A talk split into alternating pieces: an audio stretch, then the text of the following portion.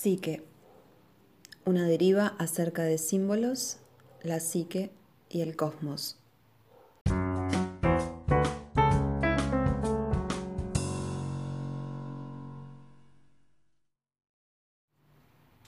El pensamiento, al expresarse en una imagen nueva, se enriquece enriqueciendo la lengua. El ser se hace palabra. La palabra aparece en la cima psíquica del ser. Se revela como devenir inmediato del psiquismo humano. ¿Cómo encontrar una medida común de esta invitación a vivir y a hablar?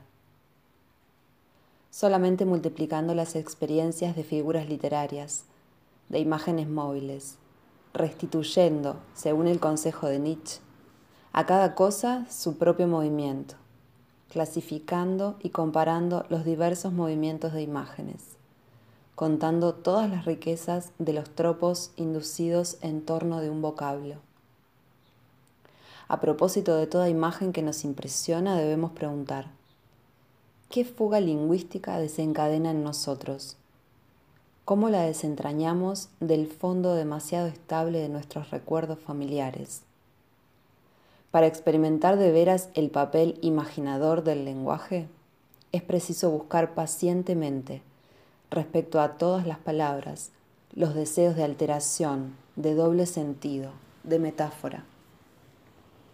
De un modo más general, hay que revisar todos los deseos de abandonar lo que se ve y lo que se dice en favor de lo que se imagina.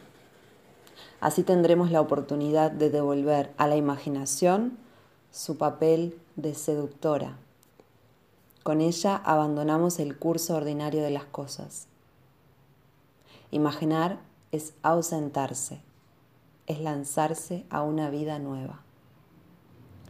El aire y los sueños. Gastón Bachelard.